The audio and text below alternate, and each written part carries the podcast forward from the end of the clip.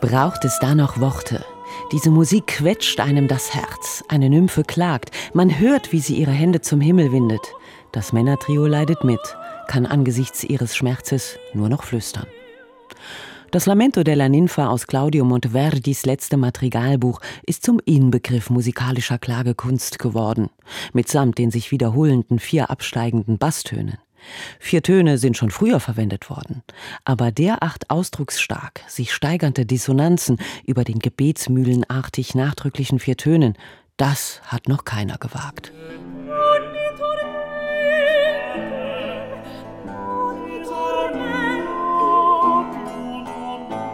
Der Lamento-Bass ist zu einem Begriff geworden, aber natürlich steht im Lamento, zu Deutsch Klagelied oder Trauergesang, die affektgeladene Klangrede darüber im Mittelpunkt. Das Lamento della Ninfa, zwar nur eine Madrigalszene, ist da sogar operntaugliches Musterbeispiel. Mit seinen drei erhaltenen Bühnenwerken gilt Il Divino Claudio Monteverdi ja auch als der Pionier des modernen, weil menschlich bewegenden Musiktheaters. Das Lamento ist immer ein Moment höchster Erregung, so auch in seiner letzten Oper L'Incoronazione di Poppea. Nero und die verruchte Poppea sind gegen alle Widerstände ein Paar und feiern sich erotisch schmerzend schön.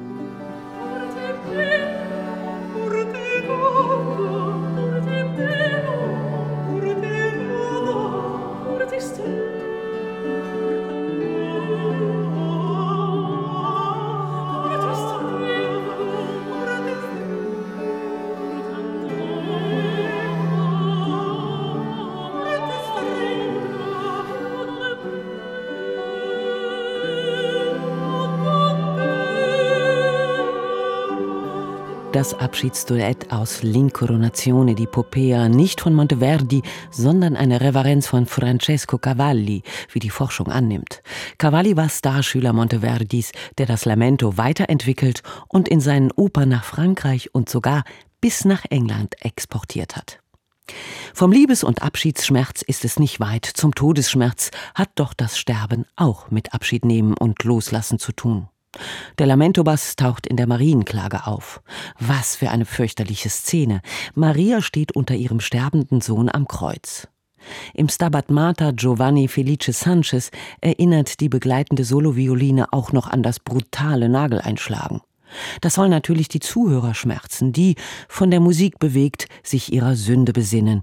Die Katholen setzen das Lamento als affektiv sinnliches, den Verstand umzingelndes Propagandamittel ein.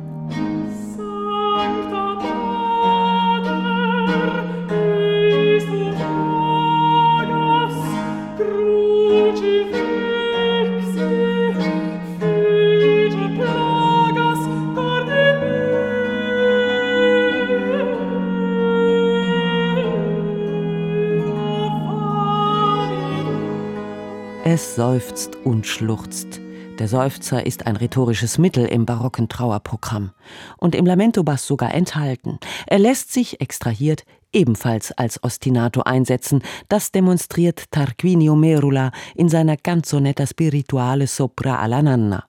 Maria wiegt das Jesuskind in den Schlaf. Im Bass pendelt der Halbtonschritt wie die Wiege hin und her. Aber das Wiegen ist auch ein Seufzen.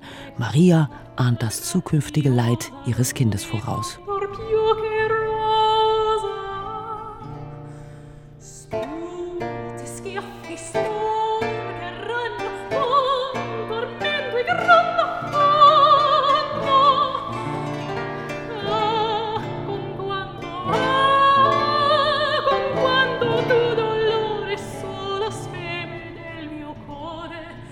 Das Seufzermotiv als Basso ostinato und ein Wiegenlied als Klagegesang. Tarquinio Merulas Canzonetta Spirituale sopra alla Nanna zum Weinen ergreifend.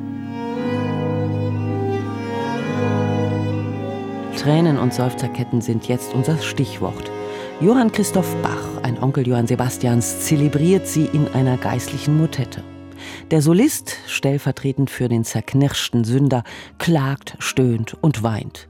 Dem Tod will er mit Paradiesfreuden entgehen, aber das hat einen Preis. Läuterung.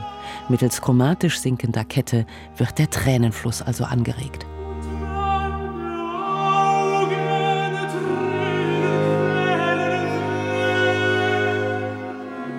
Ach, dass ich Wassers genug hätt für all die Tränen, die fließen müssen.